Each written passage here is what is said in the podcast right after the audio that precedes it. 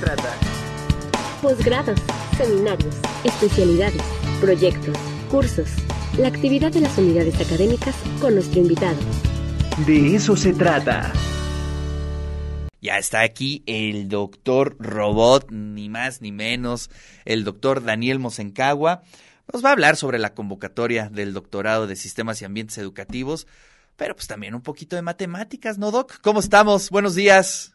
Muy buenos días, pero pues antes que nada, un abrazo, una felicitación a todos los compañeros de la familia del canal, ¿no? Por ayer cumplido los dos años. Este ah, gracias. Tú eres parte de esta familia, Daniel, así es que también felicidades. Eh, felicidades a ti y a, todos los colaboradores con los que has trabajado en, en Ciencia Tiempo, eh, el programa de televisión de divulgación científica. Ya vendrán nuevas sorpresas, ¿no? Pero eso las, las resguardamos para después. Poco a poquito que pues nos arrancamos con la convocatoria. ¿Qué dices, Daniel? Muy bien, va. Pues mira, eh, arranca, la convocatoria ha salido ya del doctorado en sistemas ambientes educativos. Es una convocatoria para hacer precisamente elegir a quién quiere entrar, perdón, a, quién quiere entrar a estudiar el doctorado y está dirigida a profesionales con grado de maestría que se desempeñen en el, en el sector educativo, que tengan eh, interés en estudiar en un doctorado con dedicación a tiempo completo. Lo que vamos a buscar es que generen eh, investigación y propuestas para resolver problemas dentro de las líneas de investigación, política prospectiva y crear en sistemas educativos o desarrollo tecnológico e innovación en sistemas y ambientes educativos.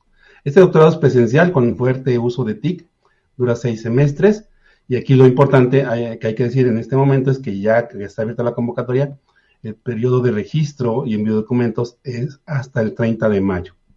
Es importante que chequen esto porque uno de los requisitos es tener examen, el Exani 2 y estas tenemos conocimiento que la última fecha para realizar ese examen es en abril, eh, antes de, que se cierre nuestra convocatoria. Entonces, checar este requisito. También necesitan este, un poco de inglés, ¿no? Hay que hacer su TOEFL. Y bueno, las entrevistas las haríamos en junio, 12-23 de junio, y iniciaríamos clases en agosto.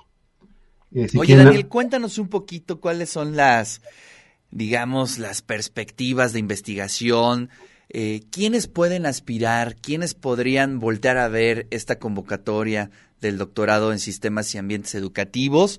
Y cuéntanos a lo mejor también una experiencia de algunas tesis, de algunas investigaciones eh, afortunadamente nuestra audiencia eh, siempre está en búsqueda, en la búsqueda de ampliar sus estudios, de seguir adelante con el doctorado. Es importante que les podamos dar mayor detalle, matices de lo que se hace en este doctorado de sistemas y ambientes educativos. Fíjate que a mí me gusta mucho este doctorado porque tiene pues es una flexibilidad muy grande respecto a quién puede entrar, ¿no? Eh, tenemos gente que se ha dedicado a letras, que se ha dedicado a sociales, que ha, hecho ingeniería, ¿no? Eh, en la maestría, y tenemos tesis, por ejemplo, a mí me gusta mucho una tesis donde una de las, una de las estudiantes se fue a una comunidad a tratar de ver cómo era ahí la arbolaria, tratar de hacer una especie de, diccionario, ¿no? De antología, y, cambió porque lo que en realidad querían las personas era pues comunicarse con sus parientes en, Estados Unidos. Entonces cambió la tesis, pero todos nos generó ahí una propuesta de trabajo, ¿no? Con los chicos. También tenemos tesis que han trabajado personas con TDAH, tenemos tesis donde han trabajado con, con niños que no pueden, no pueden concentrarse bien en el trabajo, sobre todo en las matemáticas, de ahorita que estamos hablando ayer, de ayer que fue el día de las matemáticas, tenemos varias tesis que están preocupadas por resolver problemas de matemáticas y bueno, insisto, no forzosamente debes de ser ni informático, ni ingeniero, ni matemático, sino son gente que ha estudiado otra cosa y que de repente a la hora de plantear el problema eh, encuentra que por ahí es la vía. Eh, aquí hay que resaltar que, que, precisamente, como dice su nombre, sistemas educativos, pero lo importante es eh, mediar con tecnología. Por ejemplo, una tesis que yo dirigí, trabajábamos con robótica, hacíamos robots con los profesores y lo que les mostrábamos es que ellos podían ser robots por sí mismos. Entonces después lo llevaban a su aula y después hasta inclusive cambiaron, ¿no? Dijeron, no, no voy a ser robot, ahora voy a resolver problemas como, por ejemplo, cómo hago un modelo de una, de una neurona, una neurona con tecnología para que los niños entiendan cómo va la señal desde un sitio a otro por, a través de la neurona. Eh, y así como eso te puedo decir muchas, ¿no? Había alguien que hizo una tesis para explicar cómo es que no podemos seguir instrucciones eh, y lo hacía por medio de simplemente dar instrucciones para, para armar algo con Lego. Y entonces iba viendo qué pasaba, en dónde se equivocaban, por qué, por qué se equivocaban, y, cosas tan simples como que luego no, no, nos damos cuenta que hay gente que no ve colores, ¿no? Y nosotros estamos dando instrucciones de colores y pues, pues no lo va a poder hacer. Entonces, él trató de explicar o tratar de proponer cómo hacer una instrucción para que, para que tus tareas, lo que tú le dices al muchacho, funcione, ¿no? Y así, pues hay varias, varias de esas y muy interesantes. Así es, y esto es, algo que hay que comunicar a toda la audiencia. Este es un doctorado eh, interdisciplinario, ¿no? Es decir, que eh, varios tutores de distintas áreas eh, pueden eh, abordar, eh, digamos, o adoptar un proyecto, el proyecto presentado por un aspirante, verlo desde distintas perspectivas, pero que tiene como centro la educación, ¿no? La educación y como eje transversal la tecnología.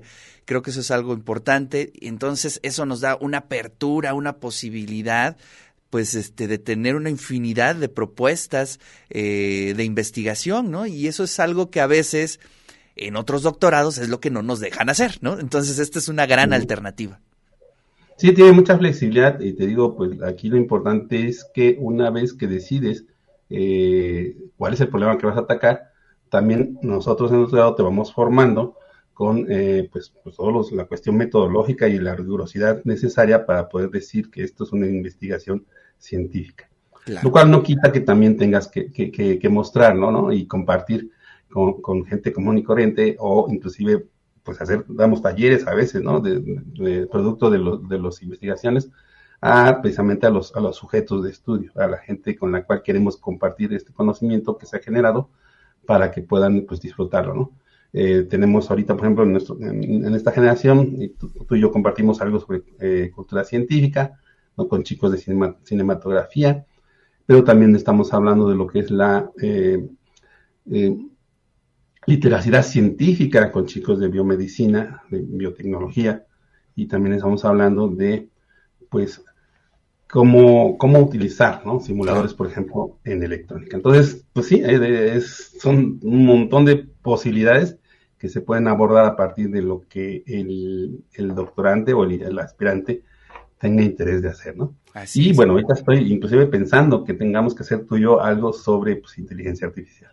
Claro, bueno, eso ya, eso ya está en nuestra agenda. Tendremos que desarrollar un buen artículo sobre la inteligencia artificial. Y bueno, eso es, también hay que comentarlo. El, eh, el doctor Robot, digamos, el doctor Daniel Mosencagua, es parte de este eh, claustro, de este grupo de profesores. Así es que si usted gusta que si alguien está interesado en manejar, eh, digamos, en eh, desarrollar una investigación en el doctorado con el doctor Daniel Mosencagua, ahí también poder hacer, está la doctora Yadira, bueno, el doctor Alfonso, muchos profesores, amigos, investigadores de nuestra universidad que desde distintos puntos de vista y desde distintas disciplinas están trabajando arduamente en, eh, en el tema de eh, educación, en el tema de eh, tecnología, pues ahí está la invitación para que usted pueda ingresar, pero sí tenga en cuenta las fechas, ¿no? Ahorita en, abril lo dice muy bien el doctor Daniel Mosencagua, hay que aprovechar para tener esta prueba, posteriormente el TOEFL y ya después complementar los documentos eh, internos del doctorado para poder eh, llegar a la entrevista, que eso es algo importante. Sí, eh, yo estoy a la orden, pueden buscarme por Facebook, es lo más rápido creo yo, ¿no? Daniel, punto, Daniel Mosencaba y como dices, entre paréntesis, doctor Robot, es muy rápido de encontrarme así. Para cualquier duda acerca de cómo, cómo, cómo están los requisitos, siempre hay preguntas sobre todo sobre la, entrevista. El, el posgrado pertenece al Sistema Nacional de Posgrados por lo tanto puedes tener beca de CONACYT y por eso es importante, ¿no? Tener todos los requisitos para que tengas el ingreso y luego tengas tu beca y luego tengas todo el tiempo y todas las ganas para poder hacer tu investigación. Así es. Doctor, muchísimas gracias. Ahí está la convocatoria. Ahorita la vamos a compartir en las redes del De eso se trata. Y pues ahí está. Atención a todos los que quieran hacer este doctorado. La convocatoria está abierta. Les mando un fuerte abrazo, doctor. Muchísimas gracias. Hasta luego.